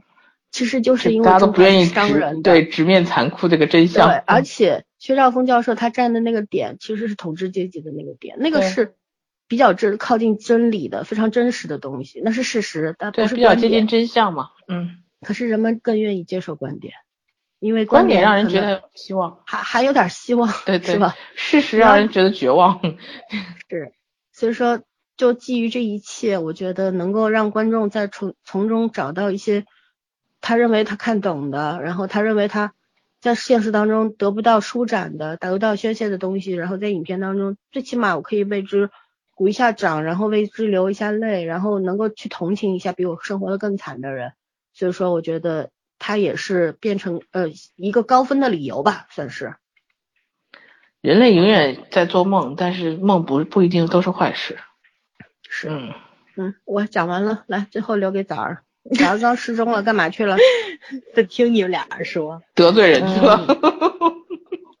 其实我没想这么复杂，我就是觉着，嗯，黑色幽默电影应该是就是所有人类都爱看的一种类型片，因为它好看，然后轻松，然后讲的故事就是你们两个人说，就是所有的人方方面面都能接触到，好怎么说就是那种普世价值，对，就是嗯，所有人都比较认可的一些东西，就是。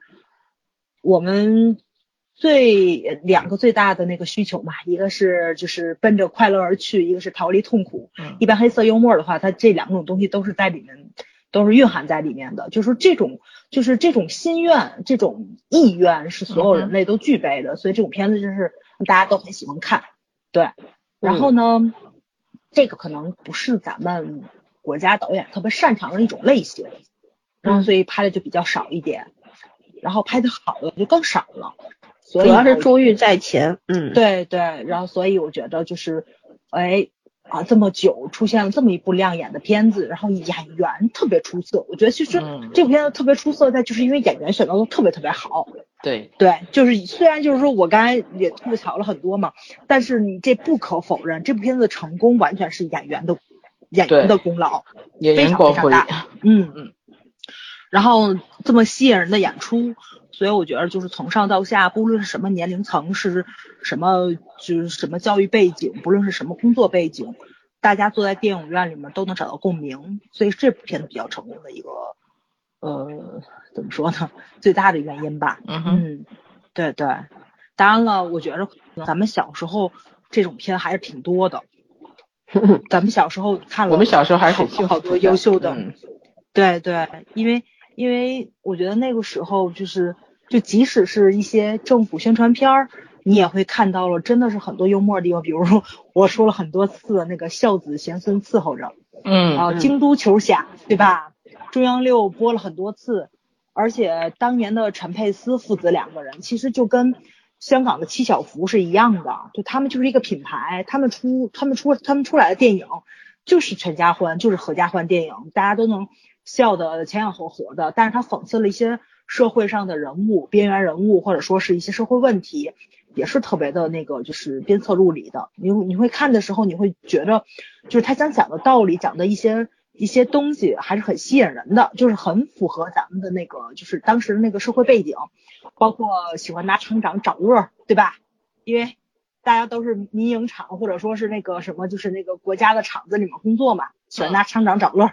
这个是呃特别普世的一个大家都认可的梗，对，所以我觉得这个片子多多少少也有点当年那个那种片的意思在，所以就从上到下，因为我看到有很多中年人，甚至于说可以算是老年人也去看，也是笑得很开心，就证明他的幽默的点是所有年龄层都能接受的，嗯，这这一点做的还是挺成功的，对，嗯，就中老年人曾经见过，现在是来。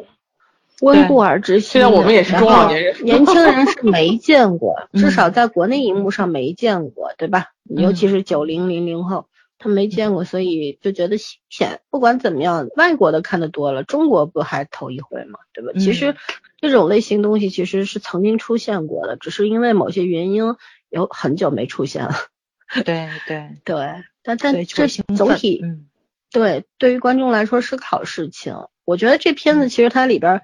讽刺的东西还是挺多的，然后也居然就上映了，然后，对吧？然后虽然而而且我觉得它确实是因为它上下部分就是上半部觉得还不错，然后下半部直接就崩了，直接到结局，我觉得这结局也太那啥了吧，就是特别减分的东西。但是他可能也是中间做了一些妥协，因为如果这个东西放在舞台上的话，它可能会真的比较深刻。因为舞台上面会有大段大段的台词，然后也没有那么多的限制，可是，在荧幕上就不一样，它毕竟是它受众不一样嘛，对吧？电影的受众更广泛，嗯嗯，所以说基本上这个片子我们也讲完了吧，没有什么要补充了哦。没有喽，这个片子已经讲差不多了，嗯，也实在是没不好，就没有什么好拆，拆就没东西了。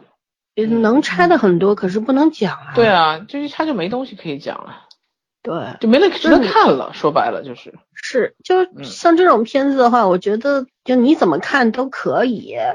你为了这个这个支持一下国产影片的话，买张票还是 OK 的。但是这个片子让我二刷那是绝对不可能的，甚至于它资源出来，我也不想再看第二遍，因为我我宁可去再去看《疯狂的石头》。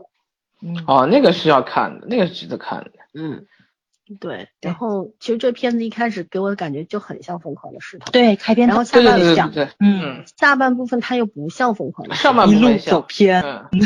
对，到结尾的时候我真的，啊，除了那个水枪四出水来。嗯，陈建斌那那个那一脸笑，我觉得很 很精彩，哎呦，真是坏笑，就得逞了嘛那种，对啊。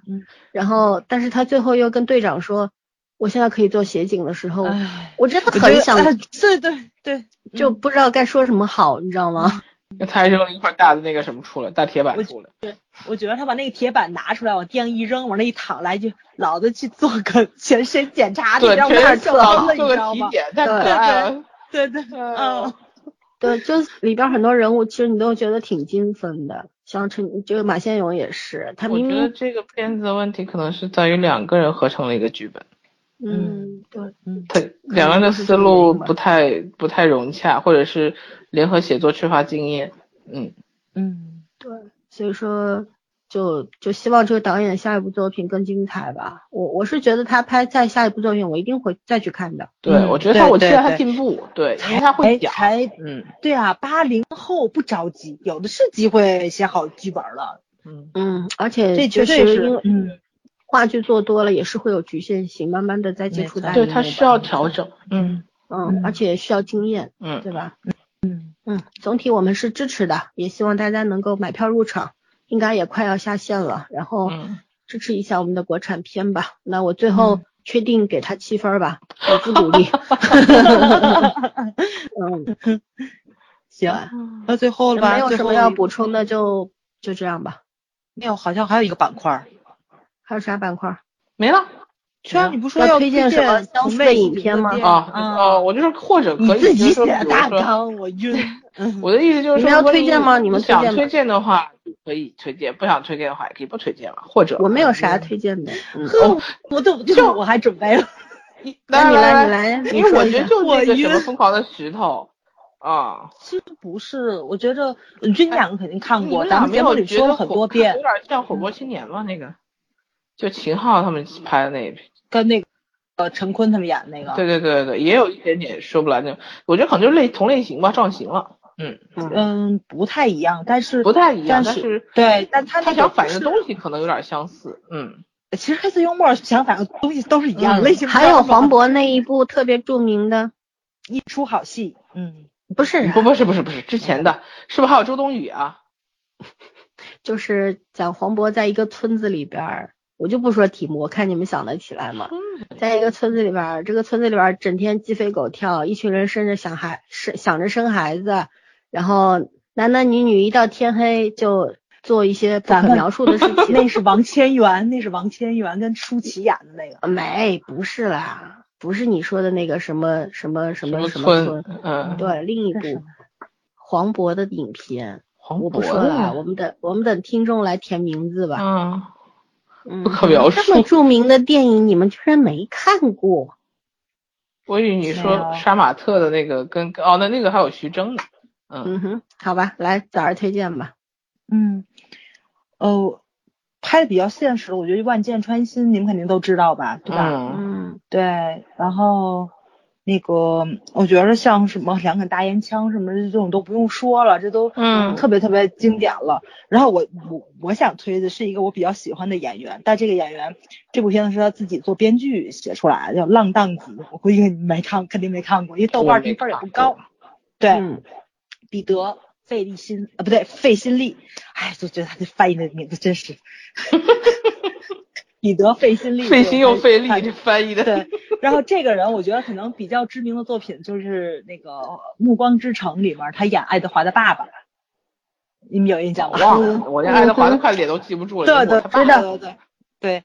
然后然后他演的这部片子叫《浪荡子》，然后这部片子也是多线多线叙事，但他那也是小人物那什么，因为是什么呢？就是的，哎，我好像见过推他爸爸荐你说这小说，啊，不是你说这电影，电影，我我可能推荐过，对，嗯。因为因为因为就是呃，这也算打劫片儿的一种，但是它的它这个是一条支线，它不以这个为主，就是什么呢？就是说这个浪荡子他爸爸就是死了，给他留了五十万的巨债，他要还这个钱，但他自己也是个小偷小摸的，就是那个扒手，嗯。他在就是一次，因为他穿着天人模狗样去爬，要不怎么叫浪荡子呢？因为你知道浪荡子这个词过来的时候，不也是就是说就是就那种人模狗样的那种人，然后去做一些不太符合社会主流道德价值观的这种事儿的人叫浪荡子。嗯然后他是穿着人模狗样在车站里面偷东西，偶遇了一个女生一夜情，后来两个人又偶遇了，然后这个时候这个女生告诉他她怀孕了。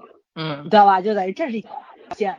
然后呢，就这个时候他就他很困扰嘛，因为嗯他自己也就是在一个失败的家庭中长大的，他有一个失败的父亲，他现在要嗯成为一个失败的父亲了。然后这个女的其实不想让他负责的，但是嗯偶遇他了，他就你觉得我要告诉你，就虽然这是一个嗯意外吧，但我要告诉你。他告诉你，然后他就很困扰。一个嗯是他要接爸还那五十万巨债，黑帮追他；一条是这边突然间他成为一个父亲，他就又想做好人。然后呢，这个时候就是他妈妈其实就也算从良吧，算从良了，嗯，不叫从良，他妈嫁了一个好人，他这个嗯继父是做珠宝生意的，珠宝生意不是有要抢他继父吗？对，没错儿。然后呢，他在这个就是这个车站偷东西的时候，不小心又把警察的警徽跟证件偷走了。警察就就觉得受了人生大辱，我要逮他。嗯，所以说这四条线并行，但是他最后这个事儿解决了。就你看的过程中，其实刚开始你看的时候，你会觉得特别刀，特别刀比刀，刀比刀，刀比刀，好多事儿，你知道吗？就是有爱情在里面，也是特别让你难受的那那种东西。然后两个人的争吵啊、争执啊，然后他自己的那种纠结的点，你会看得非常非常不舒服。但是一定要忍到结尾。他结尾的时候，这所有事儿都都捋顺的时候，你会发现他所有信息都埋在里面了。嗯就是他就是他跟他安抚他女朋友，就是说安安安抚他的一夜情对象说的那些话，他最后他全都做到了。他只不过是在布一个局而已，他就是既想摆脱黑帮，然后呢不想抢他继父，因为他知道他妈妈的幸福也是很不容易得来的，他又不想抢他继父，但是他又需要利用他继父这个把警察引到黑帮这儿，你明白吗？然后警察那边是觉得受辱了，但是他如果说在抓贼的过程中不小心逮到了一一一伙黑帮，他就不会去说他自己是过来逮小偷的，你明白吗？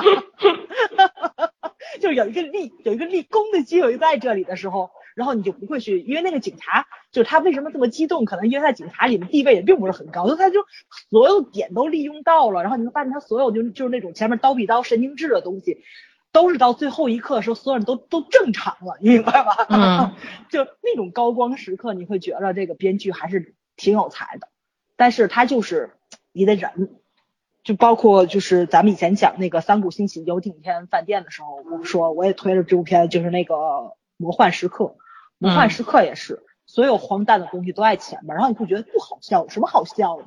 但是他最后的一分钟笑死你。最后的那一分钟高光时刻，对吧？那个魔幻时刻出现的时候，你会发现前面铺的所有东西都是为这一分钟服务的，这才叫做真正高明的编剧了。他所有的东西就是让你前面就是就是暴躁的、烦烦躁的一些个东西，不好笑的东西，其实都是为了最后舒爽的那一个点。我觉得这是就是怎么走剧本是，就是你抛开演员去看，就是真正的编剧是。很拿得住观众的这这个点，但是得说句实在话，就是我觉得现在的观众没有这么大的耐心，就是包括现在文艺片为什么上座率不高的原因也在这里，就是大家不愿意把这一个多小时拿出来耐心的去看一部影片，我没有这么大的耐心，我可能看过程中就睡着了，或者是怎么样的，对，就是我我我也在反省我自己啊，就因为我前日子不也睡着了嘛，对，所以就是就就就类就类似于这种。片子，我觉得其实还是有很多很好看的在里面，就不管它那个豆瓣评分是怎么样的，是我个人很喜欢的。因为《魔幻时刻》在豆瓣上的评分好像才八点四，你们知道吗？嗯魔幻时刻》才八点四，这部片子八点三，这是更让我无法接受的一件事情，我特别无法理解。而且《魔幻时刻》，你看那那些演员的名字，我觉得比这要大咖的多，你明白吗？就我很震撼。然后竟然差了这么多，哎呀，那不一样，哦这是国产电影啊，啊对对对对，有感情分的嘛。有感情分的，而且也得承认这是刚上映，也许过了嗯就这么几年，可能分会下来，这是肯定的。对对，嗯它会经受时观间众的鉴赏能力，嗯对吧？观众的理性嗯也是需要时间培养的。没错没错没错。嗯，就我从电影院出来，我我也是觉得八分嘛，但是我觉得要是我电脑看的话，我可能偏就是七分。对，因为电影院里是有那种加持效果在里面的，会让你更投入影片，然后呃周围人的情绪会影响到你，这个是必须考量进的因素在里面。对，嗯，嗯。嗯，对，所以推荐大家去看这两部电影，我觉得很好看，《魔幻时刻》跟《浪荡子》。嗯。嗯，OK，好吧，那我也告诉大家，我刚刚说黄渤那部片子叫《杀生》，你们肯定都看过，哦，对吧？嗯，这真的是忘记了。但那片儿就我幽默，对，他是不幽默，但是对对它很荒诞。对，很荒诞。嗯，对，嗯早喜欢黑黑黑色喜剧风，老子喜欢荒诞风。嗯，因为我是荒诞主义嘛，那天做测试出来。嗯嗯，咱俩只有我不荒诞，我也是荒诞主义啊。对你俩都有，你俩都有。嗯，对，嗯，我那天我这两天看了一句看了一句那个英剧的台词，快把我笑死了。就是说那个嘛说的是，哦，美国也算那个英语国家，这样会体现出来我们的宽容与大度。英国人在夸美国人这件事情上是不遗余力的。天哪！我我发现我现在真的是不能再看英剧了，我觉得会越会越来越受不了。你看完英剧之后，你觉得美剧特没看头，你知道吗？对呀、真的是骂人不带一句脏字儿。笑死嗯，嗯，好了好了，那啊！希就望对刚希望早有生之年写个抢劫抢银行的剧本出来。我已经嗯，好好的发展一下吧。我们现在缺编剧啊。对，我们现在缺好剧本，真的，不缺钱，不缺演员，不缺导演。嗯，OK，那就到这儿吧。我们推荐大家去看，都去看吧。嗯哼，拜拜。